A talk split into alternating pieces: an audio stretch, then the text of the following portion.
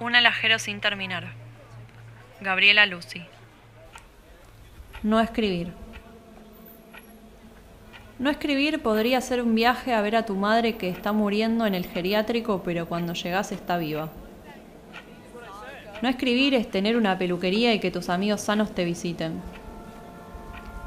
No escribir es cuando a los hombres no les crecen tetas. No escribir es cuando tu abuela no te lastima con el peine. No escribir es no creer en la revolución. No escribir es irte a tiempo. No escribir podría ser como vivir en un pueblo sin conocer al enterrador. No escribir es estar bien en Berlín.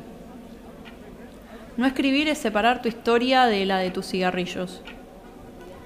No escribir es cuando el taxista que te lleva no se parece al anterior. No escribir es recordar a todos tus amores.